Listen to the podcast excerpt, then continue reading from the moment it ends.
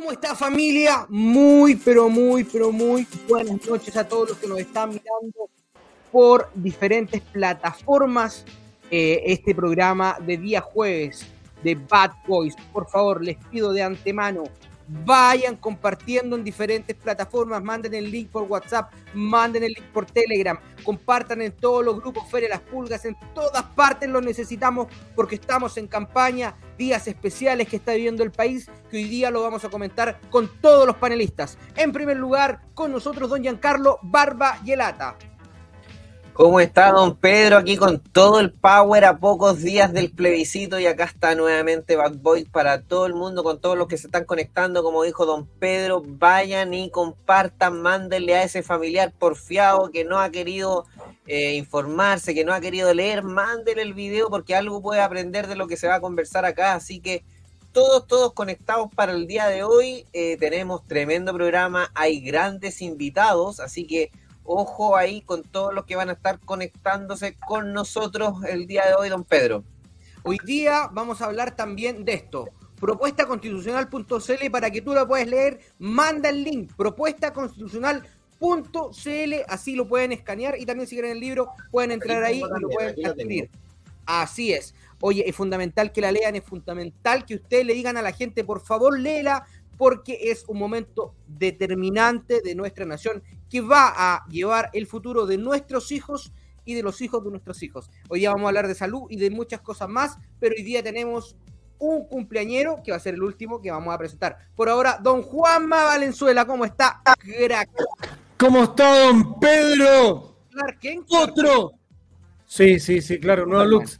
Don Pedro, Potro Gubernati Crack. Oiga, qué chaqueta, ¿Qué look se sacó, como le dijo el gran Gonzalo Feito de Sin Filtro? Usted no para, es un crack que impone moda y se me pone serio, ¿ah? se me pone serio cuando lo tiró para arriba.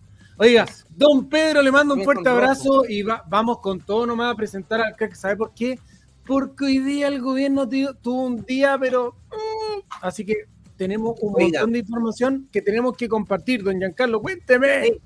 cortito para que hagamos tendencia nuevamente, porque Trending Topics somos muy seguidos, así que nuevamente hoy día el hashtag es yo rechazo porque, y usted agréguele la razón que quiera por el agua, por las pensiones, por el emprendimiento, pero ponga su razón porque aquí estamos dando argumentos, no es rechazar por rechazar ni porque no queremos que se haga esto, no, no, hay razones, así que hashtag yo rechazo porque y usted rellena y complete la oración como dice el dicho. Oiga, invitemos al cumpleañero que está con nosotros aquí. Oye, saludo a su madre, don Juan, también que está de cumpleaños. Ah, verdad, que está de cumpleaños. Un hijo de crack, señora, la felicito, un cabro muy bueno, bien criado, cabro aquí.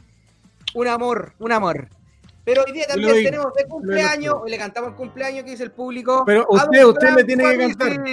¿Cómo están muchachos? Mira. Oye, saludos a mis compañeros. la música. Eso, faltan las chayas, las chayas. Vamos, Pedro, dale.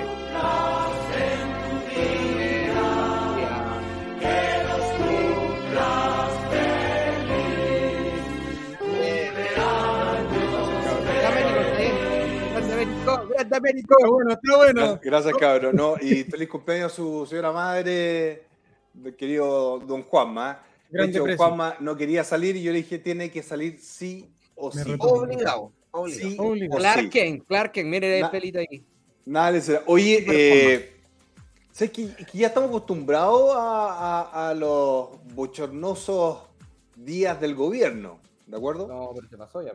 Pero hoy día sí, pero es que es creciendo, ¿cachai? Siempre la cagan más arriba, ¿de acuerdo? Ya, ya, ya, siempre la cagan más. Pero, pero yo quiero hacer un poquito de, de, historia. A ver. En Chile hubo otro eh, subversivo más buscado de los años 90, ¿ah? don Guillermo Osandón. Era el más buscado de los años 90, ¿ok? Y lo capturaron en la hermosa playa de Cartagena el año 94. 94. 94. Claro.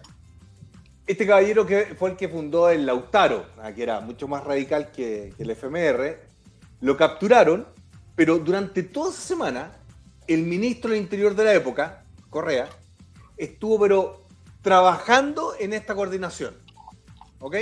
No andaba Ya. tomando tecito con los presidentes de los partidos políticos y haciéndose el bonito. Haciendo la pega de verdad. Exacto. Conclusión número uno. La moneda no tenía idea que estaba pasando esto. Si es que tenía algo de idea, era el subsecretario.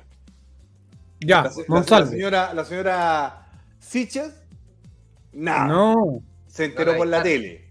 No la por la prensa. Oye, tengo, tengo una. Franco, les tengo un cagüín pequeño. A ver. Lo que pasa es que ellos estaban sin filtro ayer. Es que no les ¿Ya? conté porque no he tenido tiempo. Pero esto pasó fuera de cámara.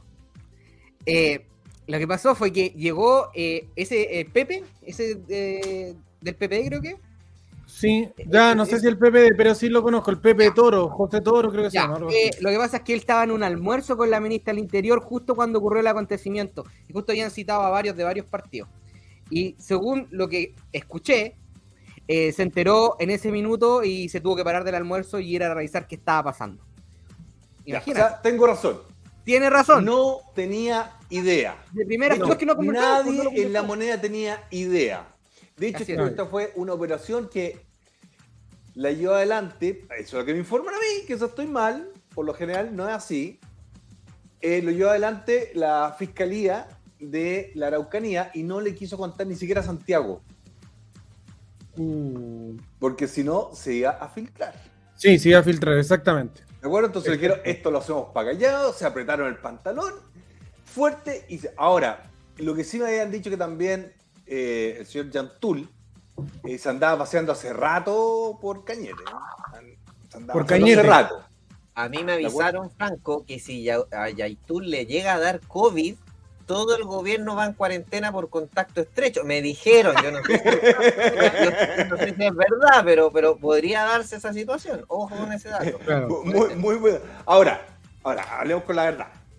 A ver, Raro que se haya filtrado la conversación entre la ministra Janet Vega y, eh, o, o la asistente de la señora Vega y... Que gana eh, 6 milloncitos 300 por ahí. Ahora, la señora Vega no, es, no es una mechona, pues no, no- no lleva un año de, de carrete, no es frente amplista. Ella fue militante del PPD, ella fue subsecretaria de la MAMI, Mira.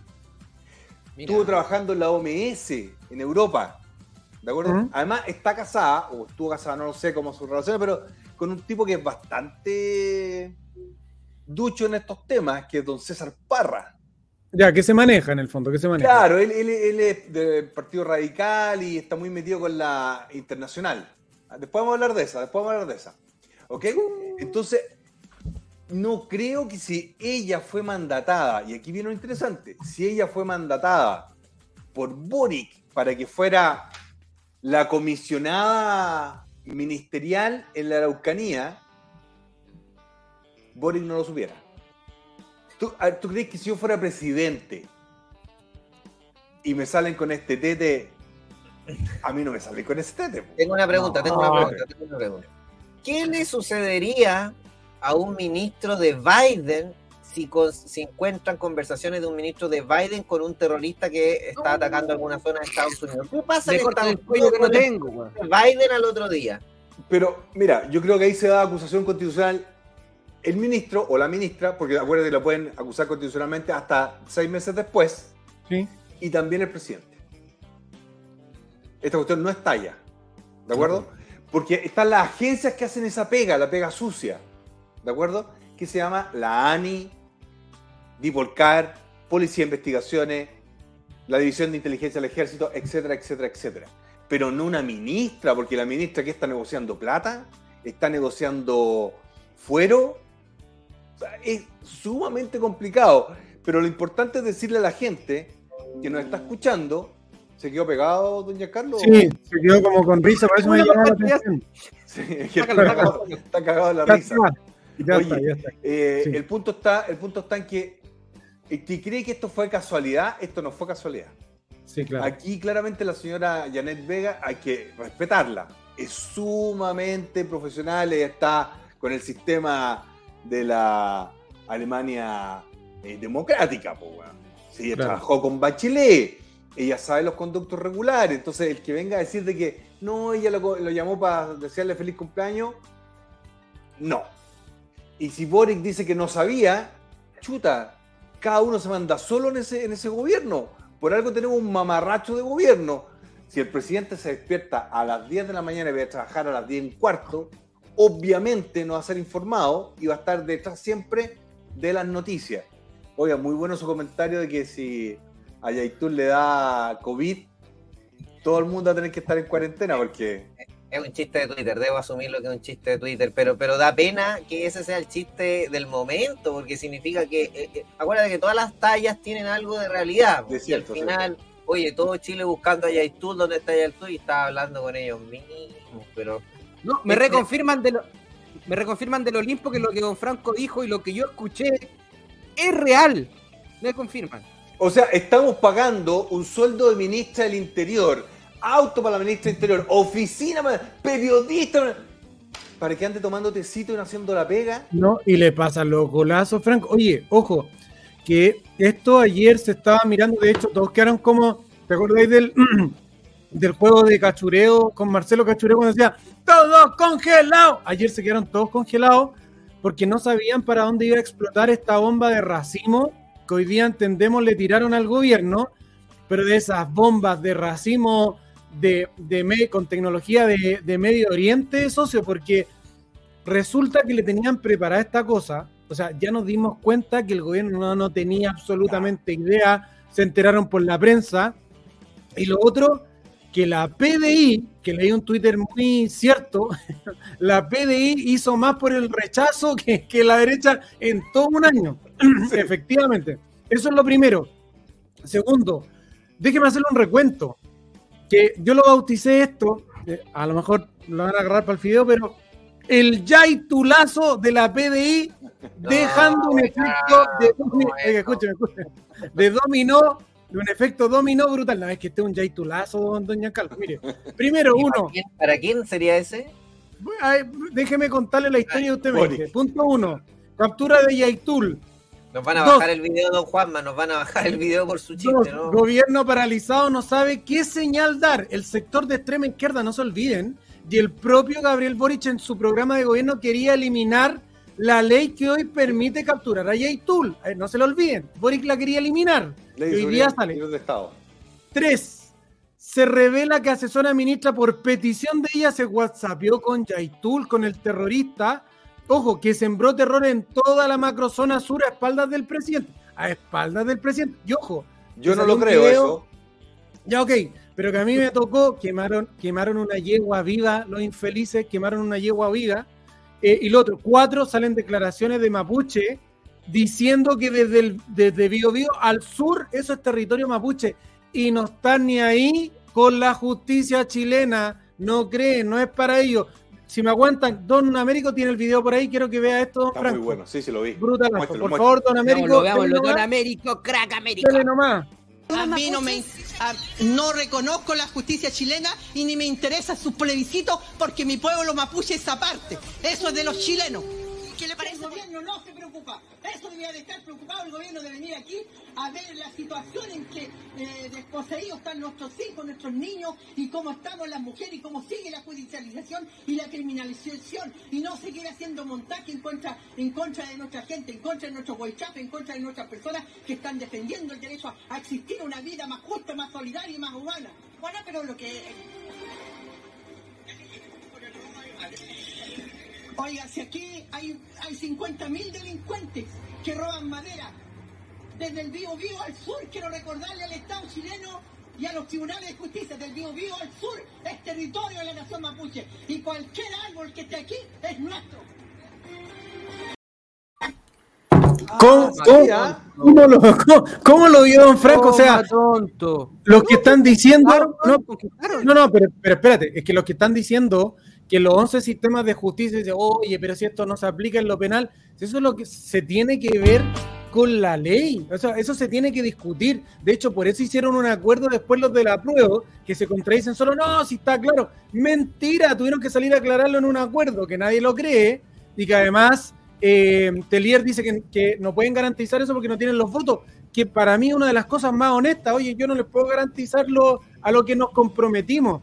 Entonces, es legítimo, y Franco lo ha dicho hace largo rato, dejen de ser ingenuos, Está lleno de gente que está probando, no, si el sistema de, de- de justicia, lo penal no aplica, ¿por qué son tan mal pensados? Aquí tienen, ellos no reconocen el sistema de justicia de nosotros. Con esta constitución, imagínense con la nueva. ¿Qué haría la escoba? Oye, Franco? mira, mira, Franco, Juan, Dale. Giancarlo. Imagínate una persona que es de una nación, quiere del Biobío hasta el fondo, hasta, hasta, hasta todo el sur. Sí, sí, sí. Imagínate 10 más. y- oye, ¿qué chucha les pasa, weón? ¿Qué les pasa? O sea, ¿Sabéis lo que pasa? ¿Sabéis lo que pasa, Pedro? Es que le empezamos a creer a gente esos argumentos. Entonces, un católico, un católico va a decir, espérate un poquito, pues, weón. yo creo en la Biblia. Por lo tanto, soy descendiente directo de Adán y Eva, por lo tanto, el mundo es mío. eso. O sea, esta, esta cuestión me suena a Pinky Cerebro, weón. ¿De acuerdo? ¿Y se acuerda, se acuerda cuando hablábamos de los temas geopolíticos y nosotros Exacto. dijimos, ojo, no creo Bueno, el que vaya primero. el próximo año? Oye, hace un mes atrás, y mira cómo cambió el tono, mira cómo cambia Sí. el nivel de autoridad, mira cómo Sí. cambia el nivel de Oye. confianza.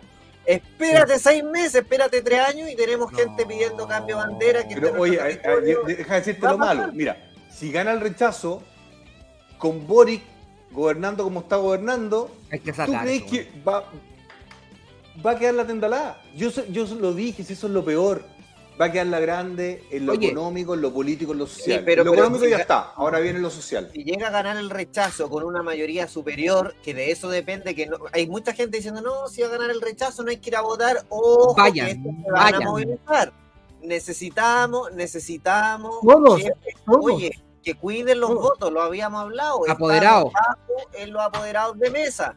No vengan a llorar después que miran la mesa 44, habían 70 votos, los bajaron a 30, sepamos ya lo que pasó. No hay apoderados, jodimos. Este- el, Boric man, no tiene pantalones, no tiene cojones y aparte, en silencio, ama y a Itul y compañía, los ama. Años anteriores, está claro, él es más de lo mismo, pero el real Boric, el que ama a Itul y compañía, como ayer veía que Totoro amaba a Itul y compañía, el real Boric va a ser después, después de la convención. u- después de ¿usted, la sabe, elección del 21. ¿Usted sabe por qué los de la prueba no están preocupados por los apoderados de mesa? ¿Usted ha visto que lo- los de la prueba estén llamando, inscríbase acá? de- No. ¿Sabe por qué no? ¿Porque los tiene arreglados? No, ¿No? no, ¿Por qué? porque mandan a los funcionarios públicos. Mm. Los mandan a la. Mm. pues mira, funcionario Mm. público aquí que deje mensaje a ver si no le están dando la orden que tienen que ir a ser apoderados de mesa. para- Oye. Entonces tienen una- un, un- un grupo gigantesco de personas ya cubiertos, eso no, no le importa, mientras que todos los contrarios tienen que andar haciendo lista, inscríbase, y nos cuesta mucho más. Pues si no Hay que hacer un pagados, llamado a los vecinos, hay que hacer un llamado a todos los vecinos que vayan por el rechazo a inscribirse. Hay un montón eh, de lugares, eh, auditoría ciudadana. eh, aquí voy a pedir otros otros lugares más que lo voy a decir un rato más en, en- en el programa, pero hay que inscribirse porque si no pueden ocurrir cosas extrañas y para que no ocurran tien- tienen que defender los vecinos. Si llega un vecino que ustedes dicen no, él está muerto, fíjense que eso no se llene. Ustedes tienen que estar ahí.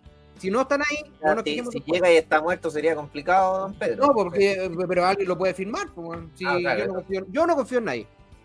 Hoy me dicen que hay barricadas en, el- en la ruta 5, en la ruta 5 en altura al peaje Quiepe, a la 21.15, en Chile. Oye, Mira, ¿qué, qué es lo que va a ocurrir con, con esto? Yo creo que está en una situación, pierde, pierde el gobierno sí o sí. De hecho, ya se decretó la presión preventiva. ¿De acuerdo? Me, me diciendo que se iba a ir al manzano, en Concepción.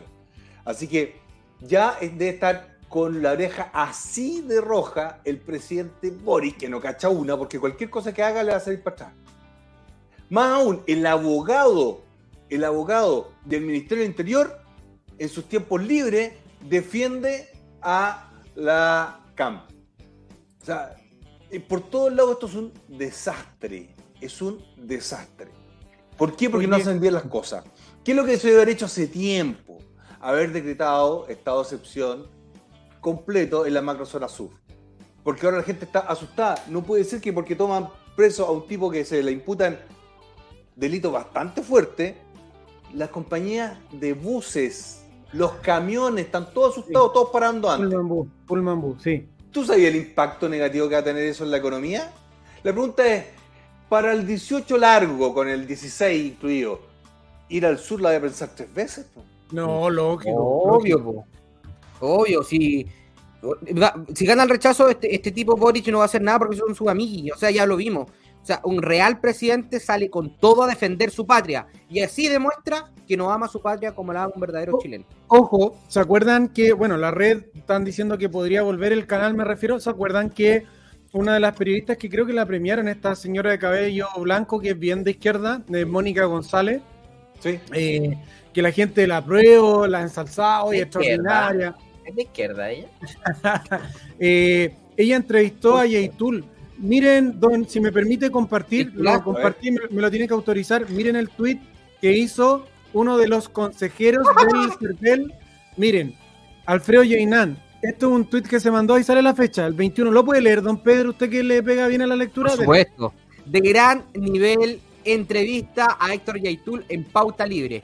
Culto, inteligente, muy político. El problema del Estado de Chile solo es político, es intelectual. La capacidad cultural de Yaitul es imponente. Mire, mire lo que tuvo que salir a decir ahora, porque se le venía la noche con esa locura de tweet que se mandó hace un año, creo que fue. Mire lo que dice ahora.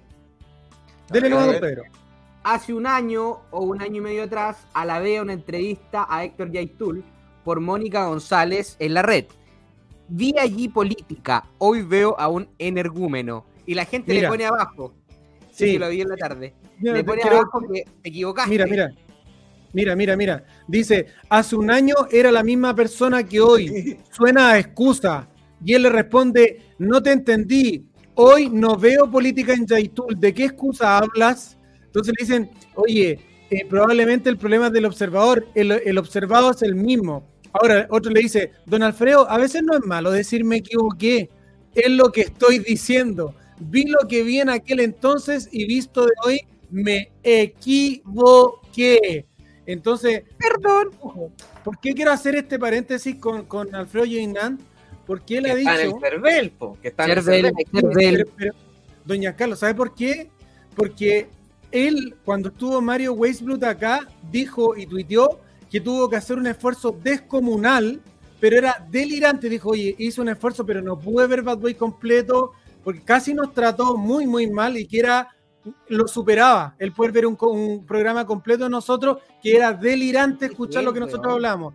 Y ahora de vuelta le digo a las personas que está capturado un terrorista que ha generado terror, que eh, dice, le habla de recuperación al robo, hay gente muerta en la macrozona sur, hay camiones quemados, gente que ha perdido su, su- su- todos sus bienes de toda una vida, además matan a los animales y él encuentra, poderoso creo que fue que no encontraba culto político, a ese mismo energúmeno que él dice que es hoy. Entonces yo le pregunto, ¿qué es lo, lo, lo- lo- para, imagínate lo, lo que significa para nosotros ver ese tweet, don Franco? Para mí esto es, es inabordable, es inentendible lo, lo que él percibía hace un año. Si es el mismo tipo, es el mismo energúmeno, yo creo que él lo hace efectivamente, como le dicen ahí, parche antes de la herida, porque sabían que le iban a decir, mira la estupidez que estaba escribiendo hace un año. Es de Oye, locura. Pero en todo caso, aunque la gente encuentre blandito a Boris con todas estas cosas, la extrema izquierda lo encuentra extrema derecha frente a todos estos actos. Así que pues, está apretado como un sándwich por el Sí, lado del medio. Esta fue la bomba. izquierda. Es que esa es la bomba que le tiraron de racimo y Giancarlo desde la PDI. Y yo, si hay algo que le encuentro, una cosa que le encontré razón a Alberto Mayor que lo escribió ahora, el gobierno no es dueño de las policías. Y eso es lo que le dejan claro ahora porque le, le soltaron, le Pero si filtraron la esta conversación. po, que eran autónomas, lo dijo la ministra la semana pasada. No, pero, pero, pero espérate, espérate, espérate, La la, la Janet, están burlando a la policía. la, la, la- la Janet Vega estaba hablando con Yaitul. Con el terrorista, si, si lo hubieran avisado, si lo hubiera avisado investigaciones, el director de investigaciones le habría avisado al eh, el fiscal nacional, el fiscal nacional le habría avisado a la ministra de Justicia. ¿Tú crees que la No ministra de Justicia se habría quedado callada? Obviamente lo cuenta. Obvio. Y por lo tanto la señora Vega le diría, Yantulcito, te están buscando, arranca. ¿Para qué, para qué estamos con cosas? Si sabemos que hay una, una permeabilidad Sí, po. entre el gobierno de Boric y lo que está pasando en la macrozona sur y lo que está pasando en la macrozona norte. No estoy Mm. diciendo que hay una asociación ilícita o lícita, hay una permeabilidad. ¿Qué significa eso? Lo Pero- que ustedes quieran para no tener problemas. Pero, pero Franco, Franco, pero ¿por qué? Si, si es lo que él mismo dice Yaitul, uno le da a, a pensar en la, la conversación que se filtró. Oye, ¿quién te pasó el teléfono? ¿Quién le pasó el teléfono? Si esa es la, si esa es la pregunta que hay que averiguar. ¿Quién le pasó el teléfono de Yaitul? Que, chiquillos, ustedes han visto series, yo he visto series, hemos visto documentales de cómo se maneja todo este tema del narcoterrorismo. Los gallos tienen 300 teléfonos Teléfonos, desechables. 300. Hablan una vez, rompen el chip, fuera. Hablan. ¿Se imaginan cuántos WhatsApp distintos tiene este compadre y llegó al correcto? O sea, eso tiene que ser una compenetración o una información entre la autoridad. Es una ministra de Estado que ella le haya dicho, oye, con- contáctate y el ¿de dónde salió? ¿Quién tiene esa información? Porque, mira, con ese teléfono, Franco, Oye. la podri- lo podrían haber rastreado, eh, perdón, Sí. rastreado qué rato. ¿Por qué no lo habían entregado Oye, antes? ¿Por qué la PDI no sé. les tuvo que hacer la, la pillada? Entonces, ¿el gobierno no está colaborando con la PDI para pillar a Yaitul? O sea, eso es lo que me pregunto yo. ¿De dónde salió ese teléfono que lo podrían haber registrado?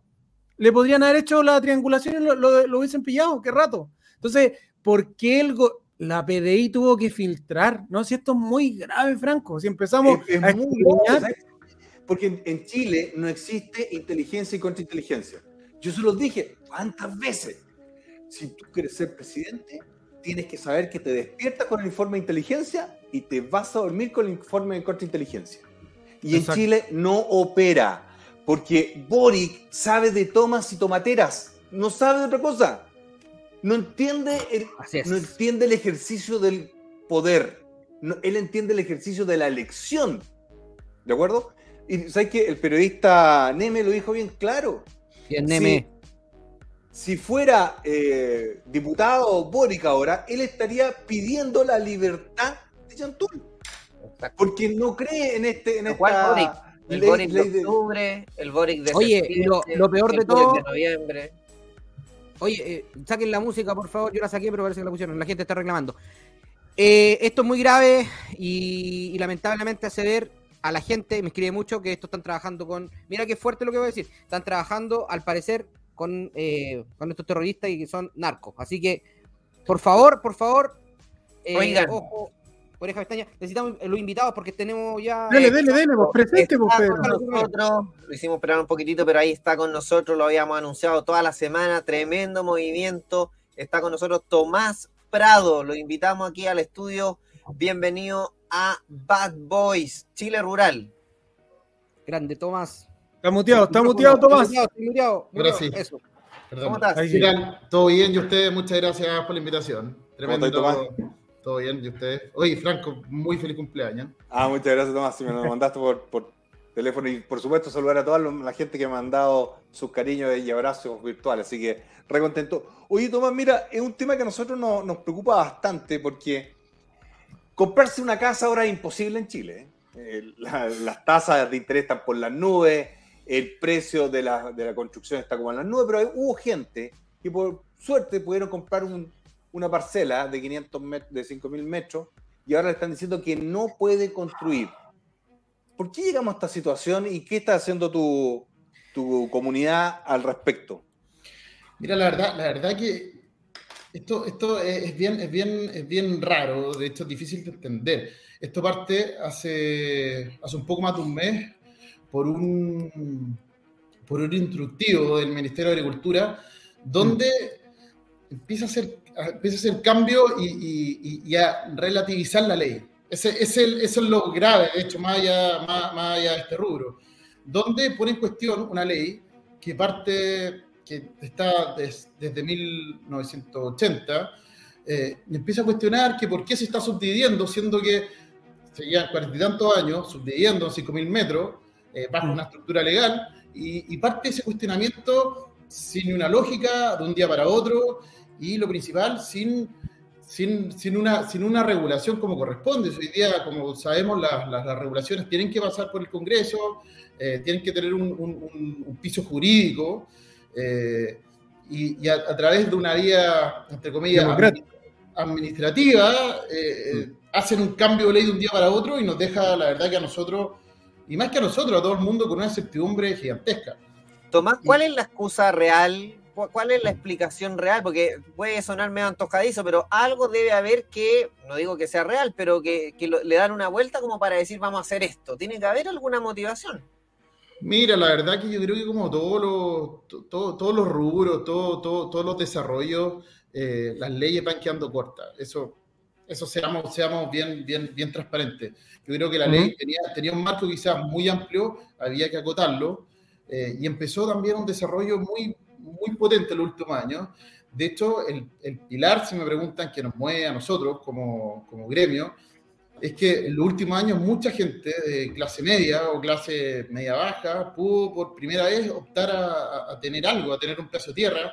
Como decía Franco, el, el comprar en, en las ciudades, no solamente en Santiago, un departamento, una casa, los arriendos, prácticamente imposible. Y empezaron estos desarrollos en la línea rural eh, que en el fondo reemplazaban o, o, dan la oportunidad más que reemplazar, dan la oportunidad a la gente de tener algo, eh, de, cambiar el estilo de vida también, que hoy día en las ciudades es una locura, entre el estrés, entre los hacinamientos, entre la delincuencia, o sea, como que este rubro finalmente se desarrolló como principalmente una vía de escape para la gente. Y, por eso, insisto, fue, ah, fue muy raro el impacto. Yo creo que se está desarrollando mucho este, este rubro, pero de buena forma, pro la gente. Pero esto, pero esto es un, esto es un fenómeno mundial, creo que tiene hasta nombre, la neoruralidad o el neoruralismo, que finalmente la gente dice, oye, estoy chato Santiago, Puerto Nazo, eh, la encerrona, que, que los balazos, que, que, los tacos, que la mala calidad de vida. Viejo, yo junté mis lucas, o da lo mismo, me echaron mi, en mi finiquito y quiero comprarme una parcela y quiero construirme una casa porque tengo derecho a yo elegir el lugar donde vivo y libre de contaminación. ¿Cuál es el problema de eso, Tomás? Porque yo, yo tengo entendido que la ley a la que tú te refieres es el 3516, pero ¿por qué? Déjame hablar en buen chileno, ¿eh? Eh, ¿Por qué con una picante circular, que es el cuerpo legal más chico o más bajo, van en contra de la ley si esta cuestión es ilegal, po? ¿o no? Mira, tal cual, nosotros eh, lo vemos y lo vemos y, y, creemos que es legal, es, es, es tan así que presentamos una acusación en Contraloría eh, patrocinada por el ex fiscal Carlos Gajardo. Carlos Gajardo, eh, ah, mira. En, el, en el, fondo, mira, es súper importante esto, quiero ser bien, bien tajante. Nosotros no, no, no vamos ni una línea política, tenemos una transversalidad política súper importante. Tenemos senadores de la derecha, senadores eh, socialistas, y, y, Carlos Gajardo, que también tiene su posición, como que este es un tema transversal. Sí, y, Carlos, claro. y, y, Carlos, y Carlos Gajardo, por ejemplo, el, el, le presentamos el caso, estudió el caso y, lo entiende en esa misma línea. O sea, patrocinó una acusación en Contraloría eh, diciendo que esto es ilegal. O sea, aquí se le están dando atribuciones a instituciones que, que no le corresponden. O sea, así, así de grave. Yo, yo esto lo veo más allá del rubro. O sea, lo encuentro muy grave lo que está pasando. Oye, eh, de hecho, acabo de mandar una noticia a Don Américo. ¿Puede destacarla en la pantalla? No sé si le llegó. Uh... No, pero debe estar ahí en el grupo. Giancarlito la... Ahí está, mira, mira, mira, mira. Mira, mira interesante esta cuestión. Oferta uh. de propiedades en arriendo en el país cae hasta un 45% el segundo semestre. En términos simples, ¿qué significa esto? Como hay menos oferta de propiedades para que alguien la pueda acceder y vivir ahí en términos de arriendo, pagando arriendo, significa que los precios de los arriendos se van a las nubes.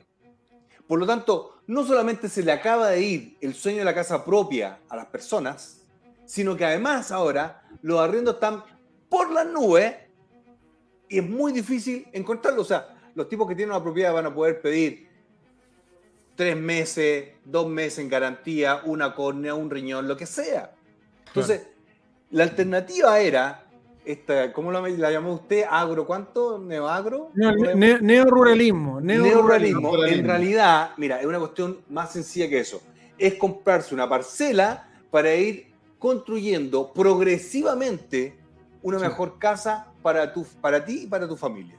Así es sencillo. Y el, y el, teletrabajo ayuda a eso. Hay muchos trabajos que sí puedes estar desde otro lugar con un buen internet y te ahorras estos traslados, contaminas menos. Tiene hartas externalidades positivas además, el contacto con la naturaleza. y obviamente hay que corregir ciertas cosas, pero para variar. Pero, una vez Carlos, más- esta, esta medida es una medida que va en contra de la clase media y clase media emergente. Fue un papá que compró un terrerito y dijo, mira, aquí vamos a construir mi casa y dos casas para los cabros, cuando sean grandes iban acá, etcétera, etcétera. Y le están haciendo un daño irreparable a la clase media. Porque promovía el, el hacinamiento en las grandes urbes y no permitía el desarrollo rural porque supuestamente van a, van a plantar menos. No por ahí. Pero no, pues tiene, creo que un 98% del suelo rural, o ya, da- dame un error, dame un error, oye Juan, me le estáis poniendo mucho, 95, ya me equivoqué de nuevo, 90%, te doy, y yo, yo- yo sé que esto es mucho, mucho más, y el suelo urbano dicen que anda entre el 2 y el 5% para, para dar un rango. O sea, mira las proporciones, Franco, y en lo rural no todo es cultivable, pero, pero Tomás, quiero saber en qué, en qué están hoy día, porque a mí me parece que la circular definitivamente arbitraria y ilegal, pero eh, ¿qué, qué está haciendo hoy día el ex fiscal Gajardo? ¿Le están pidiendo a alguien que se pronuncie? ¿Cómo lo están haciendo? Mira, nosotros partimos, partimos con Contraloría, o sea, nosotros hemos, hemos tratado de ser bien ordenados y, bien lógicos en nuestros planteamientos.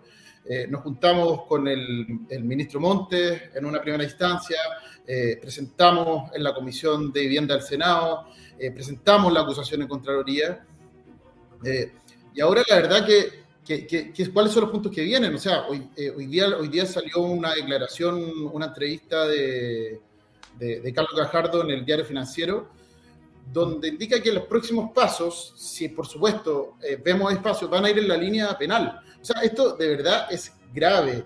Y, y también, y también eh, quiero, quiero, quiero, quiero ser súper claro que es raro. ¿Y, y- y por qué es raro?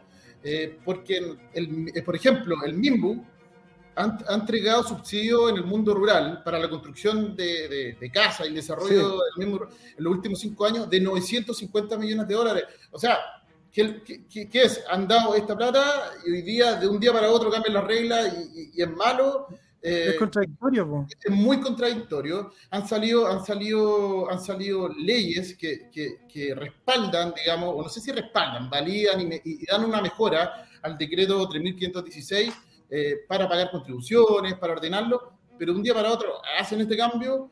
Eh, la verdad que está, está raro. De hecho, de hecho, yo creo que está ta- tan raro eh, que se han, han- han- hay, hay autoridades que no saben cómo actuar a ese nivel yo creo que han relativizado la ley, está todo muy, muy extraño. Por ejemplo, hace, hace unos días, un par de semanas, salió una ley que regula los loteos brujos. Los loteos brujos son venta de derechos. Nosotros, como rubro y toda la gente que se dedica, lo- los condenamos, creemos que no está bien porque van a una línea de un engaño a la gente porque nos le están vendiendo un rol individual, que es lo que nosotros hacemos como rubro.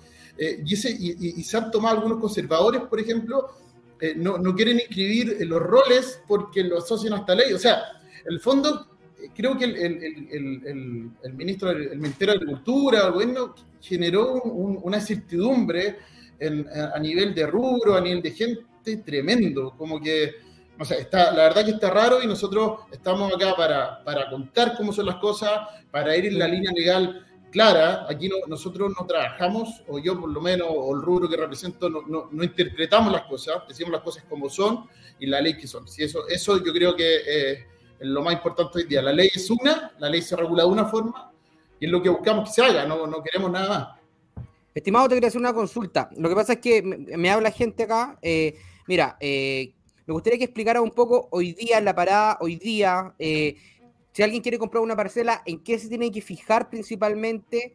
eh, o hoy día no es un buen momento para comprar la parcela, eh, un poco explicar si, le- si el terreno es rural, si urbano. no- yo no entiendo mucho específicamente porque me preguntan y, y no soy experto en ello. Y lo otro también referente, eh, por ejemplo, una persona de, de- de- de donde yo trabajo, eh, la mamá se compró un terreno con lo mismo que decías tú, con, con los derechos, y le dijeron que en cinco años más iba a ser de ella. Entonces, ¿me puedes explicar esos dos temas para la gente que hoy día está invirtiendo? De hecho, hoy día vengo llegando recién de Paredones, de la comuna de Paredones, donde el lugar que miras eh, dice se venta de parcelas. Entonces, la gente obviamente va a querer ir- irse a lugares como por ejemplo ahí que está Bucalemu, te puedes relajar y, y no todos somos expertos en este, en este tema. Mira, el- el- el desarrollo en la línea, primero la línea rural o la línea agrícola, la superficie mínima hoy día son 5.000 metros. Y lo primero que se tiene que fijar una persona al comprar una parcela es que tenga su rol individual para que sea dueño de una parcela. Eso, eso es, es, me preguntas, como la regla número uno para avanzar. Eh, ahí, quiero, quiero, quiero complementar algo que decía Juanma, el 5% del suelo urbano. En el fondo, lo, eso, eso es, o sea, tenemos un mundo agrícola o rural gigantesco. Brutal, brutal, brutal. Es una locura. Y el tema de los derechos, eh, de hecho, esta es una opinión bien, bien, bien personal, creo que no corresponde, porque en el fondo la compra de un derecho, eh, no eres dueño de, eres, tienes un derecho a... Eh, hay ciertas, ciertas líneas que tratan de regular eso, pero, pero en el fondo no eres dueño de, del terreno que compras eso es comprar menos de 5.000 metros cuadrados, ¿no? Eso es, por ejemplo, si tenéis 5.000 metros cuadrados, lo dividí en, en 1.000 metros cuadrados y, y, y vendí 5, pero vendí derecho porque no tenéis rol único. Eso es, es, muy simple, ¿no? Sí, sí. Lo que, mira, lo que pasa, lo que pasa es que están las zonas, las zonas rurales, que las zonas rurales las la, la regula el, el, el, plan regulador eh, municipal. Y ahí puedes tener puedes comprar eh, terrenos dependiendo del plan regulador de, no sé, 400 metros, de, sí, claro. metros, pero, pero bien regulado, donde están asociados a un rol. Eh, en el caso de la, de la, pregunta que decía eh, Pedro, eh, va, va, la gente que compra derecho después de cinco años, pero insisto, es medio raro, se puede regular, se puede regularizar a través de bienes nacionales, pero, pero pucha, es como, una, es como, un, es como un trámite post. si me preguntan, yo creo que no es correcto. Nosotros de verdad condenamos la venta de, de, de derechos, porque en el momento que tú compras no eres dueño de como que te entrarías como a, a, regularizar, pero, pero el, el, lo que debería hacer la gente es comprar su rol individual, eh, sí. dependiendo de la zona, mínimo 5.000 metros, y eso es lo, lo, vigente hasta el día de hoy. Ya. Perfecto, muchas gracias. Oye, y de aquí en adelante, ¿cuál es el camino que piensan seguir? Ya tengo claro que eh, le pidieron a la Contraloría que se eh, pronunciara y luego ustedes están dispuestos a llegar a lo penal, pero se está trabajando en alguna ley para regular y no prohibir. ¿Hay algún avance? Porque yo tengo entendido, como tú dijiste, que hay senadores hasta del mundo socialista. Creo que es Fidel Espinosa, que él habla bien fuerte respecto de esto. ¿Cuál es el, camino? Mira, hoy día hay tres proyectos de ley en el, en el Congreso, eh, en la Cámara del Senado, eh, que buscan regular y ordenar esto. Eh, lo, que, lo que estamos tratando nosotros hacer como gremio es empujar que esto salga lo antes posible. En el fondo lo que queremos es dar, es dar, dar certidumbre a la, a la gente, que, que, que, sepa lo, que sepa a nivel, y no solamente a la gente, sino a, a nivel, de, a nivel de rubro, porque acá eh, es muy importante este rubro, o sea, un rubro que se ha desarrollado, que impacta, uno, como les decía, a la gente, el tema de, de la clase media, clase media emergente, que tiene su oportunidad de, de, de tener un terreno por primera vez. Eh, dos, también este es un rubro que impacta el trabajo de manera muy grande. Hay distintos rubros de la maquinaria, la construcción, eh, las comunidades. Nosotros tratamos de trabajar mucho con las comunidades donde se desarrollan estos proyectos. Y por eso nosotros estamos empujando estos proyectos de ley. Eh, queremos que se genere un proyecto de ley que, que, sea lógico, que sea lógico en la línea de, de, de poder seguir desarrollando, eh, que se cuide el medio ambiente, que se cuide el, el, el, suelo agrícola, que en algún momento también lo, lo, lo, lo, dijo el ministro, y que sea lógico. Si en el fondo aquí, aquí no estamos esperando algo de eh, loco, en el fondo algo que sea lógico para avanzar. Don Tomás, una pregunta. ¿Esto estaba en el programa de, del presidente Boric? La verdad que te mentiría, yo creo que no. Yo creo que esto, esto nace de, del ministro de Vivienda actual. Es que ese es el punto. Exactamente ese es el punto. Ahí demuestra que Boric no es líder. Cada uno toma y se roba el piano para donde quiere. Ya lo vimos con la señora Vega, que supuestamente ella al solita hablaba con Yantul. Ahora este ministro que dice, ah, sé que más voy a prohibir las parcelas chicas, porque sí. O sea, lo que yo estoy viendo, que si bien se puede preparar una ley, esa ley la firma el presidente finalmente. Y si el presidente la veta, está insonado. O sea, aquí el problema es mayor, don Tomás, no, no quiero aguarle la fiesta, no quiero aguarle la fiesta, no. No, no, no es mi intención.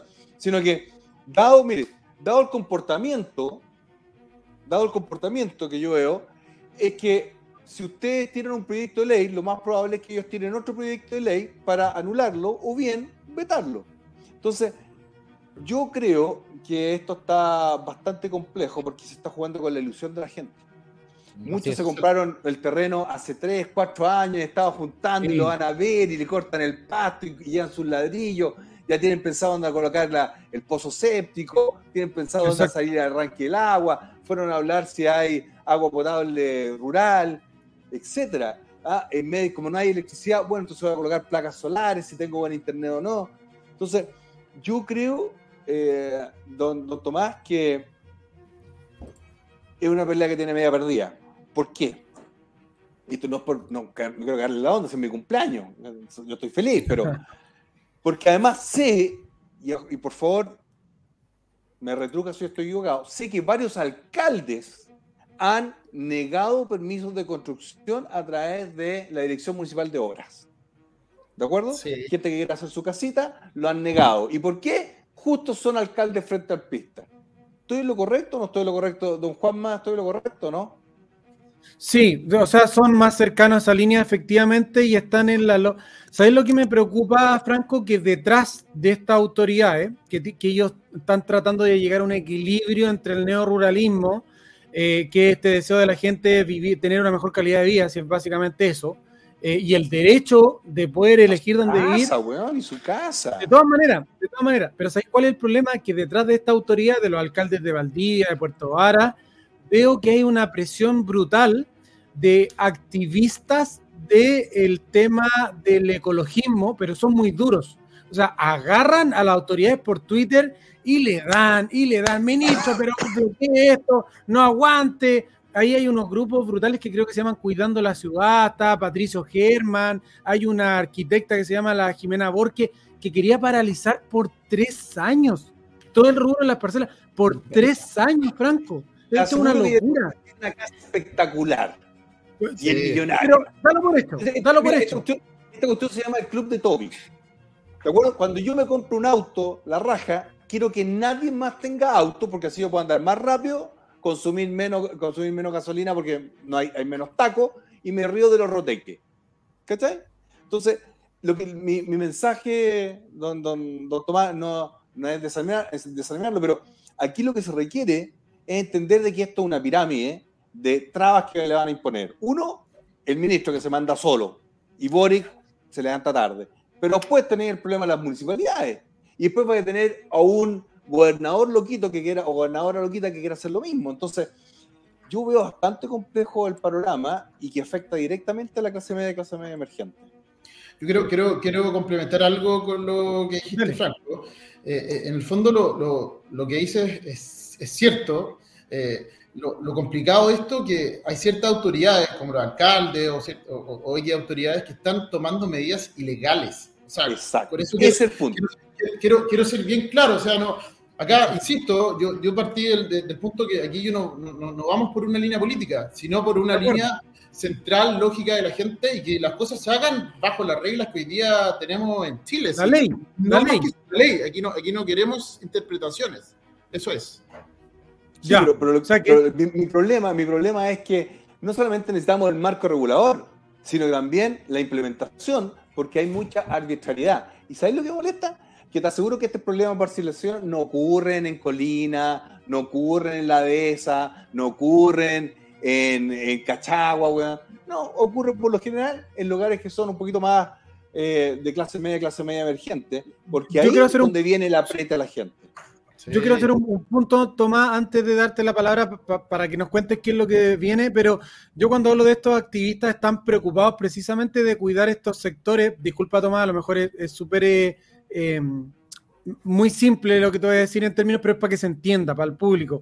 En los sectores más cuicos, Franco, es donde están hinchando estos ecologistas eh, del bosque esclerófilo, pero las tomas de Lampa no los veis por ningún lado, no les interesa. Ya está todo tomado ya y revientan el, bosque esclerófilo, pero solamente en casos como tú decís, Colina, en el sur, en Puerto Rico, ahí están preocupados, ahí están preocupados. Ahora, uno también debería saber cuáles son los vínculos que tienen con los planes reguladores, porque tienen empresas asociadas. Entonces, mm, yo pediría que investiguen un poquito más porque se está afectando a la clase media y ahí, Tomás, a nosotros no- nos complica. Y ahí nos duele, y ahí gritamos. Cuando le, le empiezan a pegar a la clase media y a la clase media emergente, voy en a contar fondo- con todo nuestro apoyo.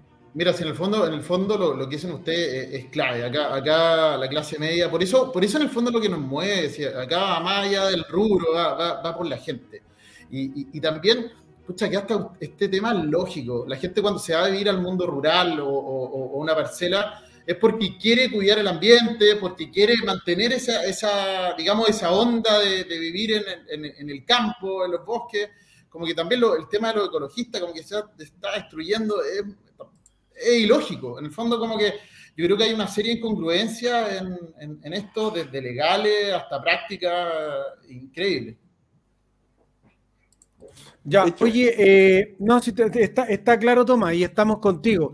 De aquí en adelante, eh, eh, como las últimas palabras, ¿a qué, eh, o sea, cuáles son las medidas o cuáles son los próximos pasos para que la gente eh, por lo menos tenga un poquito, o ustedes desde Chile Rural les puedan dar un poquito de certidumbre dentro de la incertidumbre que tienen que hoy día? mm, Le, le tengo entendido que en la circular hay dos exigencias, hay una que es genérica, que queda al arbitrio del SAC, que no sé cuáles son la- la potestad que tiene el SAC respecto a esto está todo medio raro. ¿Cuáles son los próximos pasos, Tomás? Mira, hoy día nosotros, como sea, vamos, vamos a ordenar este tema, eh, vamos, vamos a dar la claridad, por eso hemos, hemos avanzado en todas las líneas jurídicas que nos permite hoy día la ley, eh, pero hoy día la gente tiene que estar tranquila de que si compra, por ejemplo, un rol, el rol es suyo, eh, este negocio o este rubro, ni siquiera quiero hablar de negocio, este rubro se está desarrollando de buena forma y por el momento está dentro del marco de la ley. eh, la ley no ha cambiado, no se han hecho modificaciones al Senado y todo debería seguir de buena forma y, y la gente tiene que, tiene, y, y- de verdad, nosotros vamos a dejar todo sobre la mesa para que la gente pueda tener su pedazo de tierra, pueda, pueda tener acceso a, a quizá una primera vivienda muchas veces en este, en este rubro y, esto no va a parar. O sea, vamos a dejar todo sobre la mesa para que, se, para que la gente siga con, con- con este desarrollo y con la oportunidad y la libertad de vivir donde quiera. Totalmente, Perfecto. Tomás, y, y quiero agradecer a- al trabajo que están haciendo ustedes con Chile Rural, a- también a Protege tu Parcela también, que han estado movimientos. Mira, si ustedes, estos dos movimientos que, que levantaron ustedes, no hubiesen levantado la voz, no habrían salido en el Mercurio, no habrían salido en las últimas noticias, no estarían saliendo en los radios, en los medios. Así Así es. que, si en algún momento Tomás siente que le están cerrando las puertas en Canal 3, en el Mega y no los pescan, los volvemos a llamar porque necesitamos que este tema salga a la palestra. No nos gusta la injusticia, creemos que esto es muy injusto, que le pega a la clase media y no es ni de ricos ni de pobres, porque hay muchos ricos que están a favor de esto. No es de izquierda ni derecha, porque hay diputados de izquierda que están a favor de esto. Así que es transversal y cuenten con Bad Boys y con todo el apoyo Eso. que podamos dar nosotros, nuestras historias de Instagram, videos, todo lo que podamos. Cuenten con nosotros, Tomás, y muchas gracias por el esfuerzo que están haciendo ustedes, que debe ser súper, súper eh, una batalla interminable todos los días dar eh, esta pelea. Sí, no, tremendo. Y Muchas gracias, de verdad, tremendo. Muchas gracias por la oportunidad de, de- de contar, ni, ni siquiera nuestra versión, contar lo real. Así que muchas gracias por, por la oportunidad de estar acá. Gracias, Tomás. crack. Un abrazo. Tomás, muchas gracias. Te mando un abrazo. Igual, chao, chao. Cuídate. Oye, antes de pasar a nuestro siguiente invitado, don Pedro, tenemos minuto de SF, espectacular. Oye, Crack, crack, crack. El concurso tuvo, mira, esta fotito tuvo más de 529 comentarios. Mira, mira toda la gente cómo participó. Grande. Ahora que tenía cero comentarios, bueno, después del concurso más de 500 comentarios, me avisan que ya hicieron el, el sorteo, así que nos van a mandar la fotito con la persona que ganó. Ya. No, no, yo con, mi- con el mismo celular. Yo, yo- no, no, no. Este teléfono se lo mandémosela a la ex ministra Vega para que llame a Yautur. porque Ah, La con ministra viene con el, el teléfono de Yaitul incorporado desde adentro Sí, con la cárcel con penita, de, debe estar cárcel con de mínima seguridad, porque lo vamos a tratar como amigo. po. Mira, MSF podría hacer la gráfica como hace WOM, eh, hacer la publicidad de, con el celular, ya que venden los mejores celulares y productos de tecnología. Sigan a MSF-sale vayan a seguir porque se vienen más concursos las próximas semanas. Oye, Grande MFS. vayan a seguirlo ahora mismo. MFS-sale. Oye, increíble para todos ustedes. Don Pedro, ¿quién no, tenemos? Tenemos, tenemos, tenemos, tenemos un tremendo invitado. Mira, es médico cirujano, gi- gineco obstetra, especialista en salud pública, magíster en salud pública, mención economía, política, gestión de salud, profesor universitario, consultor en salud, docente de la universidad. Ya me metí en problema. Heidelberg, Universidad de Chile, director ejecutivo de salud, Janaman, ah, gerente general, clínica SEM, un crack. Por favor, con nosotros, don Aliro Galleguillos, que nos va a explicar la salud en esta propuesta de nueva constitución. ¿Cómo está, doctor? Muy buenas noches, bienvenido a Bad Boys. Bienvenido. Hola, Saludarte. hola, buenas noches. Muchas gracias a ustedes por la invitación. Feliz cumpleaños, Franco. Ojalá estés pasando un buen día. Gracias, Pedro, Giancarlo y Juan, por esta agradable conversa que vamos a sostener. La verdad que ha sido muy, muy entrete desde el minuto que tomé contacto con Pedro, porque la característica de ustedes es hablar las cosas por su nombre en buen chileno, como la gente las entiende. Y eso es lo que los médicos en general nos mueve, el, trabajar con la gente en un lenguaje ameno, cordial. Así que a su disposición, a discutir, a, no sé si ustedes quieren colocar un timing, de, de- ustedes me van preguntando, si quieren de- desarticulamos el artículo 44 con los 11 incisos, en fin, yo quedo a disposición de ustedes, como ustedes lo quieran. Pr- Primero Don me Frank. interesaría ver si usted, usted nos puede dar una, una visión general de cómo ve usted que el, el proyecto constitucional impactaría en la salud de los chilenos y en los profesionales de la salud. Perfecto, Franco. Bueno, no me trates de usted, pues, Franco, porque no, es que no lo, es que debemos lo- estar es tan que lo hago lejos. así. De, de hecho, trato a todo el mundo de usted y, y ya no saludo a nadie de besos. O sea, ya, Ya, aprendí a, a cuidarme. Ya, Aprendió. Está bien. Sí. Ya bueno, está bien. está bien. Eh, mira, primero eh, hacer presente que hoy día, dentro de, de lo que leyó Pedro, faltaron algunos, algunos temas del currículum. Lo más importante que yo hablo desde un movimiento que se llama Chile Libre, que me toca presidirlo y va di- directamente relacionado a la pregunta o al comentario que me hace Franco.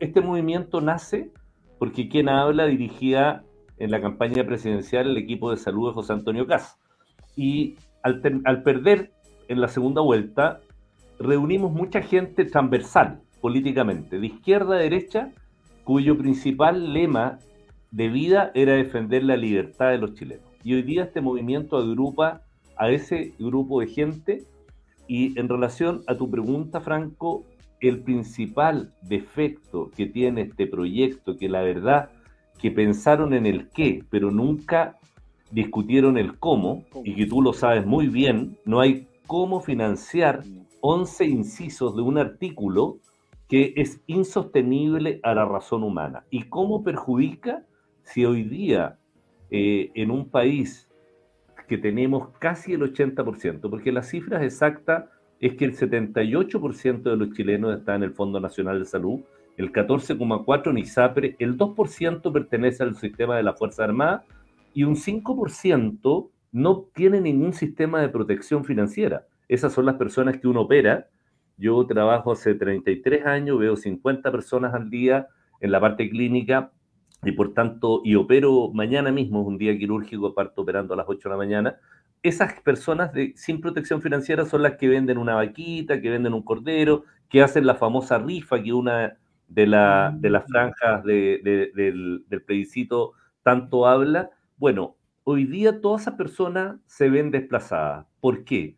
Porque esos 3,3 millones de chilenos que están en ISAPRE, que estamos en ISAPRE, nos vamos a ir al Fondo Nacional de Salud, el cual ya es ineficiente al grado máximo, con una lista espera de 2,3 millones de personas. De esas, 80% son consultas médicas de especialidades y que algunas pasan los 500 días sin ser ubicados. Cerca del 18% pasa a veces los 600 días y el 23% cuando lo llaman han fallecido. Le dicen vamos a operar al señor tanto y esa persona falleció esperando su resolución. Bueno, ese, eso, esos 3,3 que pasan, Franco, además agrégale a los 7 millones de chilenos que pertenecen al FONASA tramos B, C y D que hoy día resuelven sus problemas en la salud privada. Esas personas no van a poder resolver el tema en la salud privada. Por tanto, a los 3,3 millones, súmale 7 millones, 10 millones y medio más de chilenos que llegan a un sistema que está quebrado, que está capturado políticamente. El sistema de salud pública en Chile, como me, me extrañaba un colega que hacía un spot que el sistema público es más eficiente. No, es más eficaz, porque efectivamente trata de resolver ah. las cosas, pero no le importan los recursos. ¿ya? Eh, eh, eh, eficiente y efectivo no es. Entonces, Aliro, Aliro en ese punto te quería interrumpir porque yo también hice un video y conversé con, con Orrego, que está muy en la palestra porque es abogado constitucionalista, y claro, cuando lo conversamos nosotros dijimos, mira, efectivamente el 7% pasa de un lado al otro y y la gente al tiro te dice, no, fake news, está mintiendo porque el sistema privado también está permitido. Si no estamos diciendo eso, estamos diciendo que la plata que le da al sistema privado pasa al público y si tú quieres mantenerte en el privado con las mismas prestaciones, vas a tener que sacarte del sombrero otro 7% adicional. ¿Quién va a quedar en esa situación? Muy poquita gente. Entonces, no digan fake news cuando están ustedes errando el concepto. Nosotros estamos claritos, los que tienen el problema en la lectura son ustedes. Y lo, perdona que te interrumpa, porque cada vez que pongo ese video hay alguien que me pone al otro lado. No, no están leyendo bien, muchachos. Tú tienes toda la razón, Giancarlo, porque la, la, la esencia de los dos sistemas de salud es completamente distinto. El FONASA es un seguro solidario y la ISAPRE es un seguro individual el seguro solidario es financiado dos tercios por el Estado y un tercio por el cotizante, que es el FONASA. El seguro individual, que es ISAPRE, es 73% del bolsillo del cotizante más todos los seguros complementarios que tú hablabas recién. Por tanto, efectivamente no va a existir bolsillo en Chile que pueda estar viviendo, se pueda sostener él y su grupo familiar en base a seguros complementarios porque las clínicas tampoco, yo he sido director muchas veces de clínicas y hospitales, no van a poder mantener su punto de equilibrio, no van a poder cobrar lo que cobran hoy. Por tanto, va a ser inaccesible. Y el, estaba mirando mientras tú me hablabas el inciso. El inciso dice, de los 11 incisos del artículo 44, dice un sistema universal, público e integrado. Pero fíjate lo que dice más adelante. Dice lo último, lo último integrado será regulado por ley. O sea, en el fondo te pueden hacer la ley de tal forma que sea inaccesible a los privados, que, sea una imposibilidad. Ah, cuando hablan de lucro, por ejemplo, dicen es que no puede haber lucro. Por Dios, toda actividad económica busca sostenerse y llegar a un punto de equilibrio y tener un delta a favor para poder sostenerse, para poder vivir obvio, las instituciones privadas han mostrado mucho mejores resultados en sus indicadores de proceso y de resultado y, e incluso de estructura. Fíjate que hoy día se gasta más en el sistema público que en el privado. Y en, entre el año 2014 y el 2017, nosotros gastamos 14 mil millones de dólares al año en salud pública y estamos bajando en todos los indicadores. Nosotros hemos bajado los egresos hospitalarios, hemos bajado el índice de rotación, hemos tenido unas listas de espera gigantes y les vamos a meter 11 millones de personas más. Es un absurdo. Desde todo punto de vista, es un absurdo. No, no resiste análisis. Más, encima, no, se hace mención sobre un proceso de gradualidad.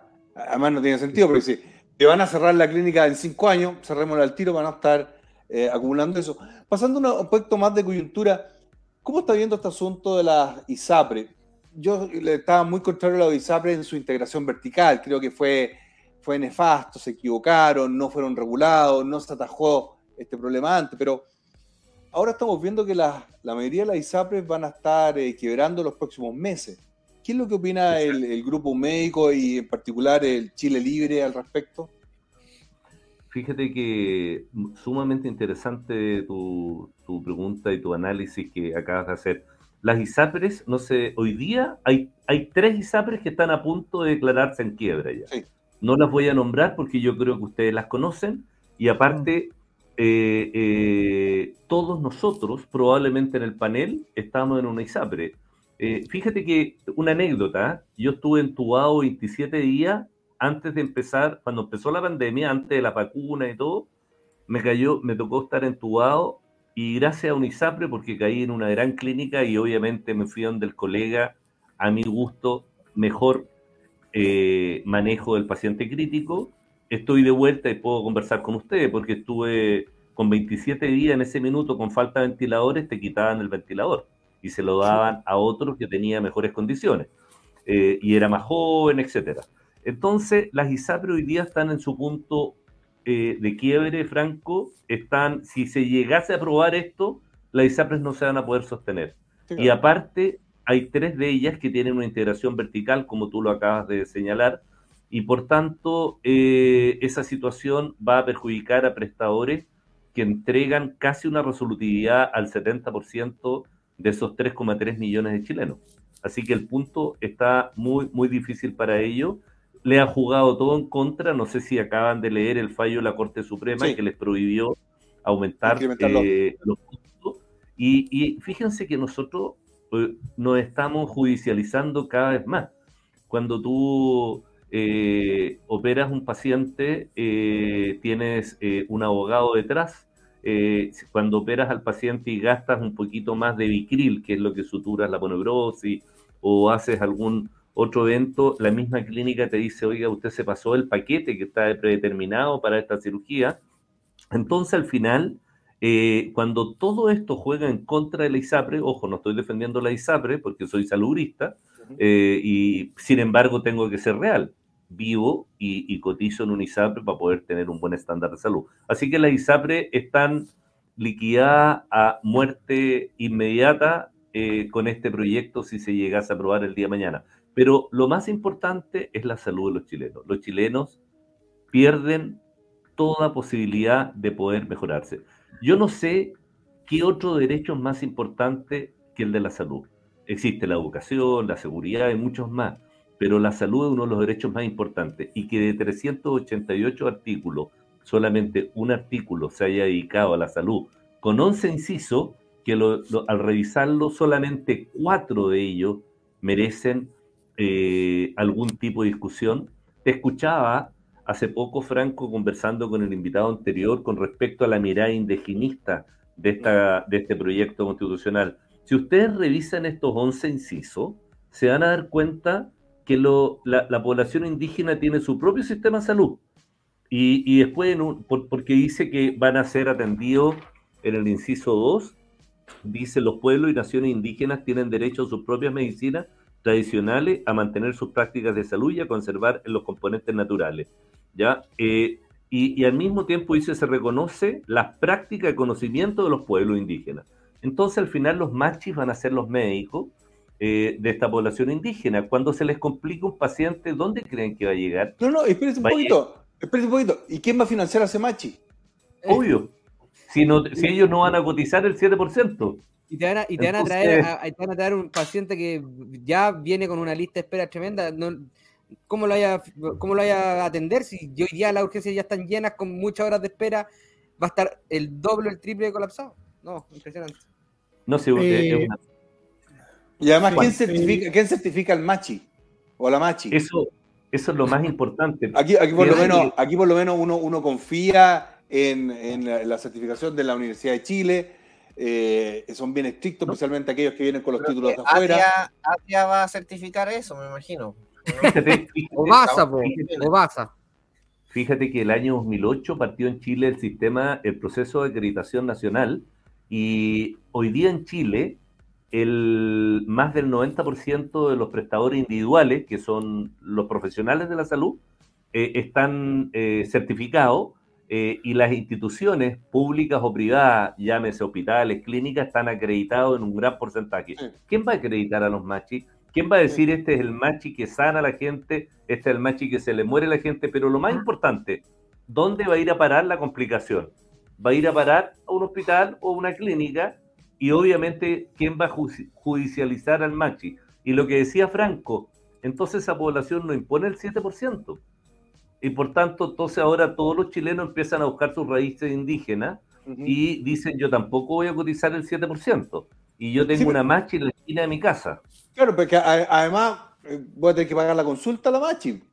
Y eso la va a pagar el Estado, ¿no? entonces vamos a tener que, en el Ministerio de Salud vamos a tener que tener una, una, subdirección, una subdirección de... Eh, ahora, yo creo en alternativas de salud aparte de la homeopática, yo creo en esas cosas. Y ahora cuando está enfermo, yo creo que tiene que recurrir a todo, ¿de acuerdo? Pero tiene que haber una, una prelación en este, en este sistema y, mire, yo le agradezco que estemos hablando de esto porque no se había tocado. Al no tocarse, la gente se olvida, pero aquí hay un problema. ¿Quién va a financiar eso? ¿Cuánto el costo? ¿Dónde está el registro de las machis? Quizá sea una muy buena salud, pero no lo sabemos. No está certificada, no está regulada, etcétera. Son demasiadas las puertas que se abren con esta constitución. Oye, y tenía 11 naciones, pues entonces van a haber tal vez 11 tipos de medicina o, quizás cuántas más, la medicina de, la teoría del merluzo, no sé. Eh, pueden inventar muchas cosas. Y de acuerdo a su posición, pues. estimado doctor, ¿Van a poder dar licencia médica también?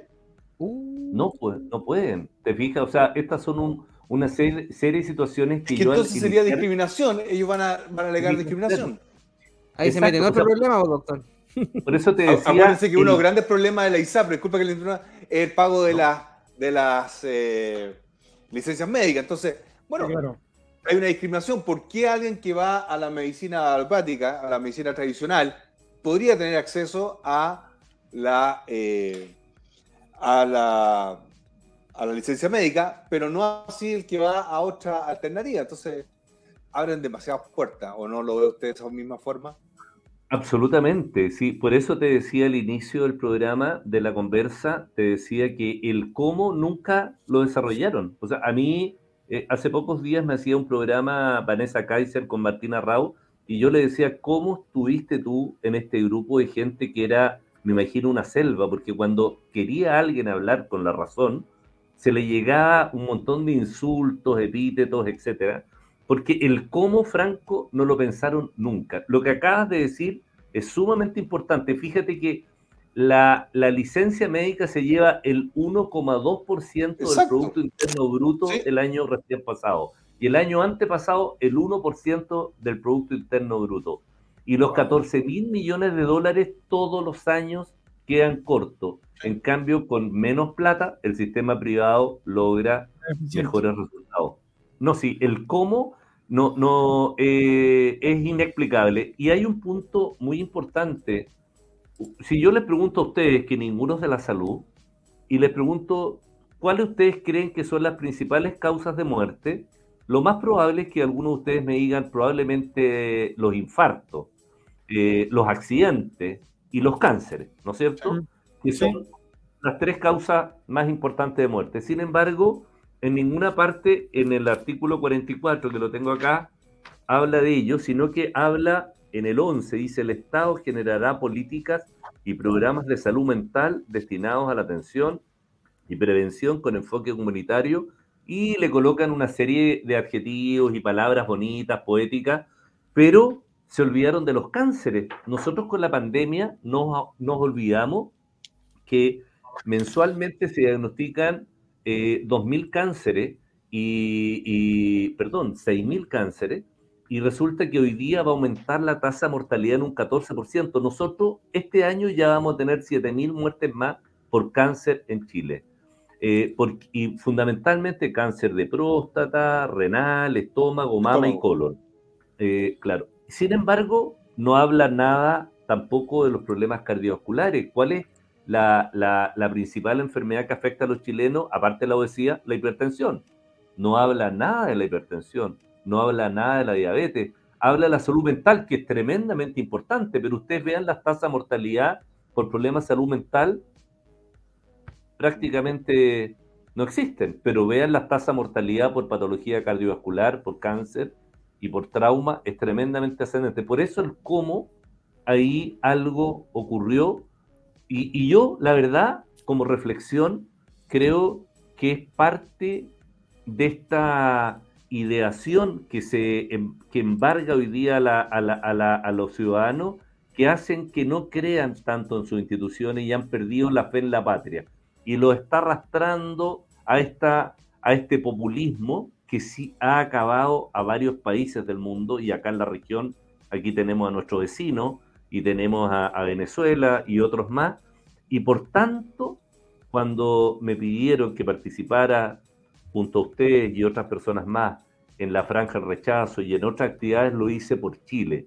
Yo no soy político, si bien ayudé a José Antonio, no pertenezco a ningún partido, sé que ustedes son de la gente, ustedes son transversales, por eso me atrae mucho conversar con gente que es patriota, y yo creo que este, este, perdona el término, mamarracho, como ustedes lo han llamado, es de verdad eso, porque no es un insulto a la razón, es un insulto a los chilenos. Mire, eh, ya solamente el hecho que no sabemos qué va a pasar con, con la, las licencias médicas de la salud alternativa a las tradicionales que conocemos, ya genera una presión al, al presupuesto y el erario nacional que no sé de dónde se va a financiar. Y claramente eso es un mamarracho financiero. Y, pero también hay que hacer mea culpa. Yo creo que aquí todos hemos sido culpables, directo e indirectamente, de por qué llegamos a este punto, de una intolerancia nunca antes vista, salvo, me refiero desde el año de la vuelta a la democracia en adelante. Y, pero además, yo creo que todas las instituciones fallaron. El presidente Lago siempre decía que dejemos que las instituciones funcionen, pero no nos dijo para qué funcionaba. Y esto se puede haber atajado mucho antes. Y el 2012 nosotros lo tratamos de hacer y no nos escucharon. Y ahora estamos en un zapato chino, donde ¿quién está sufriendo? La clase media y clase media emergente. Donde, antes, si bien existían los sueños, ya el sueño de la casa propia no existe. Donde la educación pública ya no existe. Todos esos elementos han estado perforando los conceptos de república que tanto añoramos usted como muchos otros chilenos. Así que no le doy las gracias, doctor, por habernos iluminado en esta, en esta área. ¿Alguna otra pregunta, muchachos? Sí, sí, yo tengo una. Eh, doctor, eh, el señor que tengo aquí el nombre, eh, Héctor Sánchez, director del Instituto de Salud Pública, dice que ya sea si se quiere instalar un sistema de multiseguro o un único sistema, se requiere primero trabajar en pilares donde colabore lo público y lo privado. Y él nombra cuatro cosas. Quiero saber su opinión respecto a esto. Mismas reglas para lo público y lo privado, prohibir la selección en el acceso que la ISAPREN deberán aceptar a quien se quiera unir. Tres, contratos de largo plazo, eso le da estabilidad al sistema y certidumbre a las personas. Y cuatro, comprar soluciones y no prestaciones. Ya habla de dos reformas fundamentales. Uno, modelo de atención inteligente en ambos sistemas, público y privado, y dos modelos de gestión al sistema público. ¿Qué opina usted respecto de eso? ¿Comparte ese diagnóstico? Absolutamente de acuerdo. La verdad que Héctor Sánchez es un capo en la materia. Eh, eh, él es el director del Instituto de Política Pública, si no me equivoco, de la Universidad Andrés Bello, no Sí, del Instituto pero- de Salud Pública. Antes, como antes trabajaba, antes trabajaba en la Facultad de Economía de Chile. ¿eh? Yo, yo, yo quiero mucho a Héctor. Sí, exacto. Muy buen amigo. Muy, pero muy buen Exacto, amigo. exacto. Él, él es- él es- él fue mi profesor en el magíster de salud pública. De hecho, yo cuando tomé la mención economía, la tomé en base a dos profesores. Tú como economista lo debes conocer a Humberto Vega, que en paz descanse. Sí. Él fue mi profesor y, y Héctor Sánchez y Ronnie Lenz. Fueron como los Muy tres economistas y, y Cla- y Claudio Fará también. ¿ah? Eh, pero Héctor Sánchez apunta, Juan, en lo Sí. cierto, eh, hizo, hizo un análisis muy, muy correcto, como habitualmente lo hace, y si no se sigue ese camino y ese proceso, aparte que eh, eh, Héctor le ha tocado eh, no solamente estar en el ambiente académico, también ha estado en el ambiente asistencial como directivo, viendo la realidad que viven las personas. Y es lo que vivimos en la consulta. Yo mi consulta la tengo orientada en un 80-90% al segmento C2, C3, incluso D, al segmento más pobre. Y esa gente, esa gente, sin hablar de política, bueno, yo tengo una, una jarrita que me regaló la Tere Marinovich que dice rechaza convención CTM, como ustedes saben, y todo lo demás. ¿ya? Eh, entonces la pongo ahí y, y- y la gente cuando la ve me dice, doctor, ¿usted va a rechazar? Entonces yo le digo, eh, por supuesto, la verdad que me encantaría seguir viéndola después del 4 de septiembre, así que tengo que rechazar. por supuesto, doctor, que tenemos que rechazar todo porque yo quiero seguir con usted también. La gente se da cuenta sola.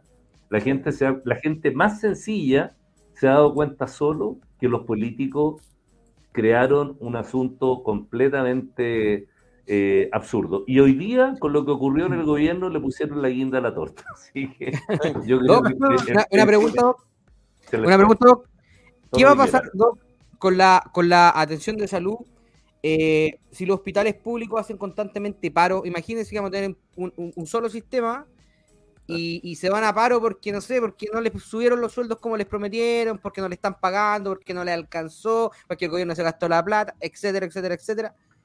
¿Qué cree usted que, podría ocurrir? Imagínate, pues, Pedro, imagínate, el año pasado hubo 15 paros de la salud con un promedio de tres días. O sea, estarían 45 días los chilenos en sistema de salud imagínate 45 días a, 5 o 6 millones de personas que consultan en las 16 regiones que tiene nuestro país, imagínate el desastre. Si es un absurdo. Por eso la pandemia lo demostró. ¿Por qué en Chile se llegó a los resultados que se eh, obtuvieron precozmente? Fue porque se integró lo público y lo privado. Y el único inciso del artículo 44 que está correcto es el inciso que dice que el sistema eh, rector es el Ministerio de Salud. Por eso nunca se ha discutido. ¿ah? Lo que sí que hay que integrarlo, hay que, hay que regionalizarlo, etcétera. Pero obviamente lo que dices tú es imposible. Por eso ver esta franja en la cual le mienten a la gente, dicen que van a estar mejor, ¿cómo van a estar mejor si ya están mal y les vamos a agregar 11 millones más de chilenos? Y lo otro, ustedes vean y aquí que me respeten mis colegas, que no les voy, no les estoy, no estoy siendo peyorativo con ello, pero vean cuál es la puerta entrada al sistema público, el consultorio, el CEFAM, el SECOP. ¿Y, ¿Y quiénes están ahí? Los médicos que están haciendo carrera para llegar al nivel secundario y al terciario que es el hospital o la clínica. Entonces, no está la experiencia eh, mayor en cuanto a manejo epidemiológico, manejo asistencial, etcétera. Y, obviamente lo tenemos que fortalecer, ese sistema, porque es la puerta de entrada, pero los tenemos que comunicar, tenemos que integrarlo. Y obvio, como decía Franco, esto se tiene que faciar, por lo menos en tres etapas, y crear un cronograma a 10, 15 años y hacer una planificación estratégica como toda planificación, pero no se puede proponer de, buena a primera. ¿y qué pasa con la mutual de seguridad? Al tiro ¿También qué pasaría con las mutuales de seguridad, la Asociación Chilena de Seguridad y todo eso? También estarían en la misma situación de las ISAPRES, porque eh, la ley que contempla los accidentes laborales también estaría liquidada y por tanto las mutuales, que hoy día, si ustedes se dan cuenta, nunca, nunca en Chile se ataca a la AFP, a las ISAPRE, pero nunca nadie ha tocado a las mutuales. Las mutuales tienen un manejo, pero extraordinario, en relación a, lo que al negocio y al giro de ellos. Con este sistema se acaban, por eso las mutuales están tremendamente, salvo que se transforme en la única mutual estatal y que la administre una de ellas. Y eso es difícil. Doctor, eh, no quiero, no quiero eh, despedirlo, sino, también darle un mensaje de positivismo a la gente. Afortunadamente, algo positivo que dejó esta, esta terrible pandemia y gracias que, que ha vivido todo el mundo son los significativos y grandes avances en medicina preventiva y curativa en muchas áreas de la medicina. En Chile, por ejemplo, acá se dice la chingos, ah, la culebrilla. Ahora hay una inyección que se le da a las personas sobre 50 años para que no tengan esa, esa otro avance. ¿Cómo está viendo usted el futuro de la medicina? Porque quiero que la gente, mire, se nos viene una votación difícil. Todos vamos a perder. Gane el rechazo, gane la prueba, igual Chile pierde. Una inflación galopante, un líder que no es líder. Mire, un desastre por todo. Por favor, yo soy muy positivo con los avances médicos que están habiendo en el mundo. Estoy viendo lo correcto. Se va a ver en Chile todas estas medicinas que son curativas para cánceres y preventivas para muchos cánceres. ¿Cómo lo está viendo usted desde su perspectiva más más profesional? Mira, eh, me, tocaron un tema que me apasiona mucho. Yo lamentablemente estoy un poquito pesimista por este globalismo que hoy día está tomando incluso a la salud. Esta hipervacunación, esta vacunación patológica que yo le he llamado, es una, si tú, tú estás en Estados Unidos, tengo entendido, ustedes tienen dos vacunas y pueden circular y no tienen que usar mascarilla y pueden transitar por donde No quieran. existe. Nosotros, Acá no existe ese tema ya. No es, por eso, el COVID no es tema desde hace un año. Mi hijo viene llegando a Estados Unidos y lo paró un policía porque cuando llegó se puso la mascarilla y le dijeron usted está ocultando su rostro.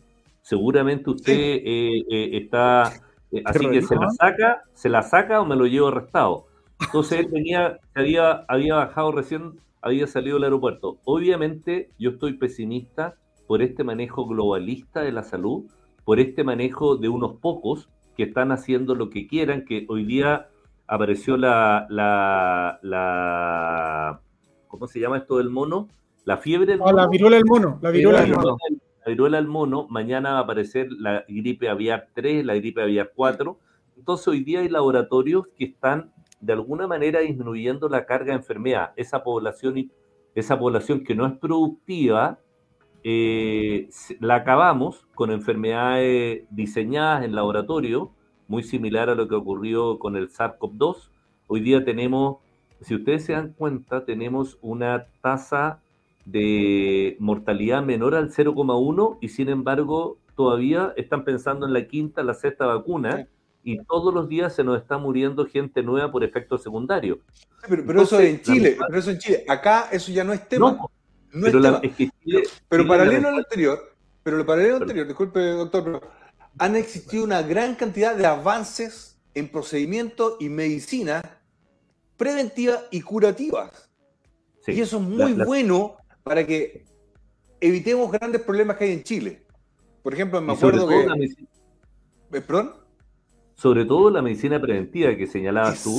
Y la, y la Exacto. promoción de la salud. La- fíjate que hay un, hay un autor canadiense que fue ministro de Salud en Canadá, Marc Lalonde, que dice que todos los seres humanos eh, eh, nos podemos enfermar por cuatro, y funcionamos en, cuatro, en base a cuatro grandes determinantes, que son la genética, lo- los cinco que estamos acá tenemos una genética, los sistemas de salud, que estábamos hablando recién.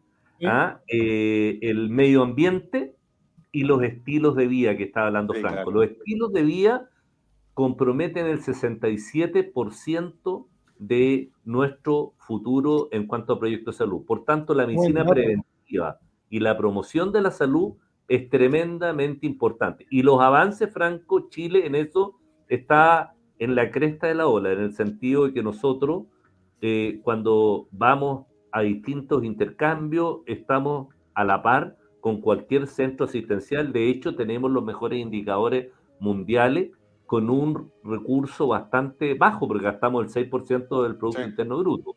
Sin embargo, no podemos desacelerar eso. Tenemos que eh, continuar en la senda del crecimiento y no perjudicar a nuestra gente.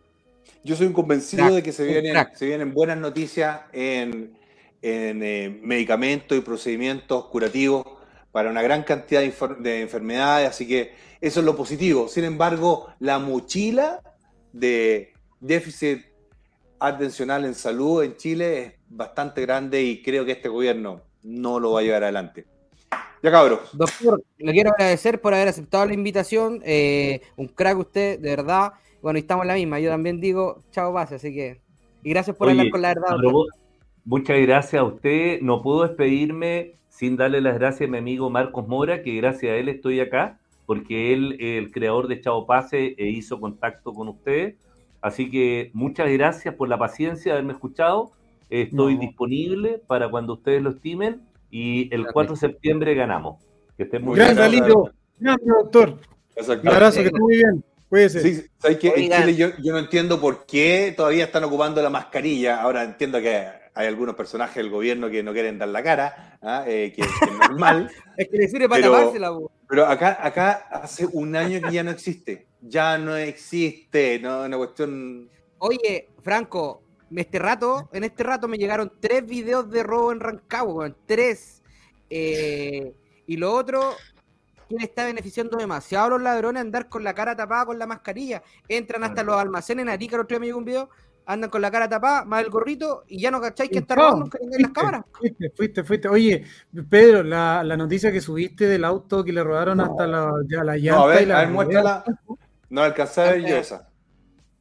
No, en eh, eh, Giancarlo la podéis sacar, que no tengo activado el WhatsApp y formateé, o sea, eh, eh, la subió hace poco, Yanka. eh, La mandé al WhatsApp. Pero la subiste que- a Teo No te la mandé al WhatsApp del grupo que tenemos, los cuatro. Ah, Teo Higgins también está. Sí, porque ya no, no podéis estar seguros. o Pasó la sea, madrugada. Es que están estos gallos con una gata te levantan el auto y, y fueron tus ruedas. po. O sea, a ese nivel. Aquí la tengo, aquí la tengo, aquí la tengo. no, no, Miren, así está impresionante. Chile. El Chile que queríamos, lo cambió todo. Giancarlito, miren. Ahí está. Agranda, agranda. Pero mira, Franco, agranda, agranda eso. Mira, Es que se No, agranda la, se agranda lo otro. Pero verdad. Ya, Ya, no pero, importa, pero pero un auto que alguien se compró con esfuerzo, Ya. ese es como Oye, claro, ¿no? Franco, es un auto, compadre, que no vale más de cuatro palos, un cabro de esfuerzo, una señora de esfuerzo, un, eh, un cabro parece que me lo mandó. Y imagínate, es un auto de clase media emergente o de clase media que, pucha, lo tenía afuera del edificio y mira, le dejaron dos, dos, dos pedazos ahí de, de palo. Claro, mira, no va, a parados, sal- no va a faltar el tontito que no, pero que tenga seguro. Los seguros ya subieron en Chile y van a seguir subiendo. Entonces, fue. ¿qué te preocupas por un auto? Si el auto no si se están muriendo en, en, Claro. en. Mira, ¿sabes lo que pasa? Porque no es el bolsillo de ellos. ¿Cachai? Obvio. Entonces, a mí me da pena lo que está pasando en Chile. Sí, acá en Estados Unidos también hay robos de autos, pero son extremadamente marginales en términos globales.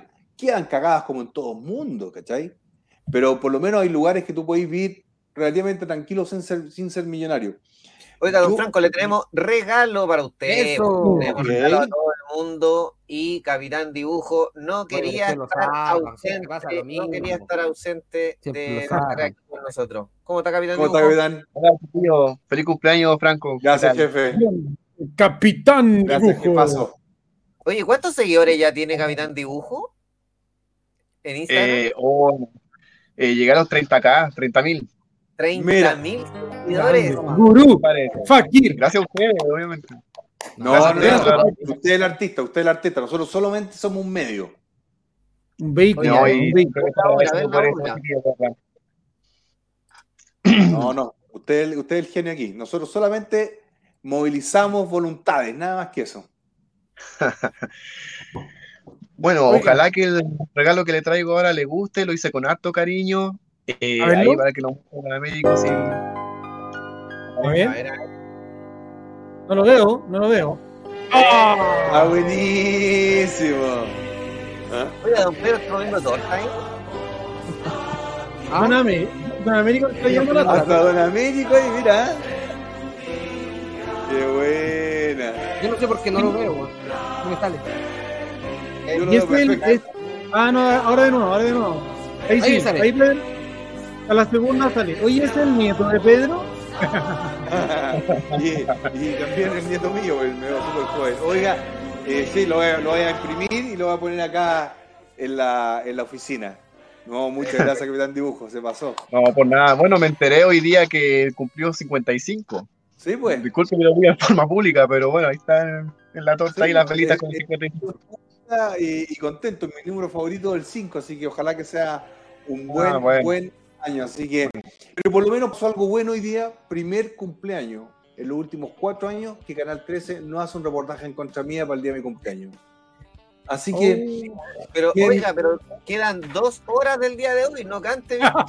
hay que- acá quedan tres, weón, aquí quedan tres, entonces estoy, yo sé que siempre me mi cumpleaños. Y lo puede ser mañana. Mónica No, Pérez en este momento. No, no Mónica quiero para cagarme el cumpleaños. un video.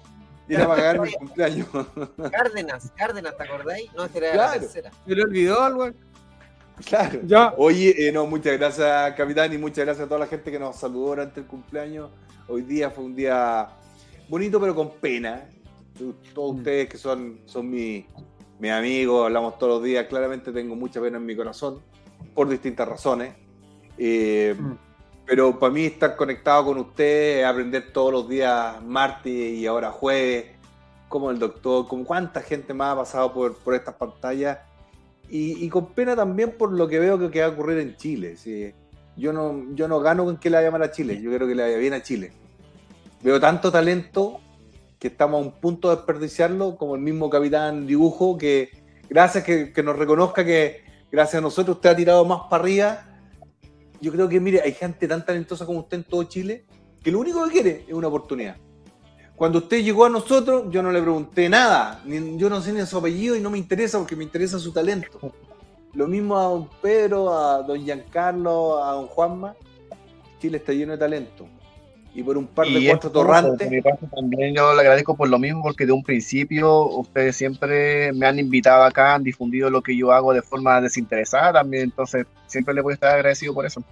No, eso, eso lo ganó usted, pero mire, Chile por cuatro torrantes que se quiere ya el, el país para su, Para su pa' su sector. casa en términos ideológicos o bien económicos, están cagando a un tremendo país.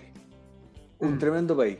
No saben cuántas veces me despierto en la mitad de la noche diciendo cómo llegamos a esta situación de una desprolijidad completa en un gobierno que todos los días se manda cagada tras cagada, cagada tras cagada. Y más encima lo aplauden en círculos internacionales. Puta que es fácil así. Pero bueno. Gracias muchachos. Mami, el- Necesitamos apoderados de mesa, por favor, Sí, apoderados sí, de ah, mesa. mira, tengo que dar do- eso, a- dos avisos. Uno, eh, auditoriaciudadana.cl, eh, apoderados de mesa, y también hay personas también de otros lados también que hay que apoyarlo. Apoderados por rechazo, apoderados una X, rechazo, ahí también se pueden inscribir para ser apoderados de mesa. Estamos bajos en todo Chile. Tienen que defender a Chile, por ende, si tienen que inscribir, por favor, demostrémoslo en las urnas. Apoderados por rechazo y auditoriaciudadana.cl, dos páginas donde se pueden inscribir. Así que, Oye, favor. acuérdense que el lunes estoy en Sin Filtro. Uh, ¿verdad, pues? Tiró, tiró. esos avisos, muchachos. El Eh, lunes Franco, Sin Filtro. Ya, entrevista exclusiva en Sin Filtro, todos conectados. Franco Parisi, ahí un mano a mano, cara a cara con Gonzalo Feito. Oye, se nos está yendo la primicia.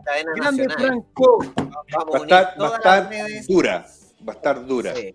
¿De acuerdo? Va a estar Sí. dura porque necesitamos que se hable con la verdad en Chile. Ya, ya basta, weón, de los arbolitos, basta de la mami, weón, basta del manitos cortas.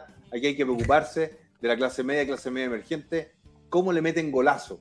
¿Cómo le meten golazo a la clase media, clase media emergente? Y el desgraciado yo, parece que estamos bien confundidos los conceptos. Ya cabros, Ya, un abrazo Gracias. a la distancia. Gracias, capitán. Dibujo. gracias por la confianza. Que estén muy bien. Chao. chau, chau, chau, chau, chau.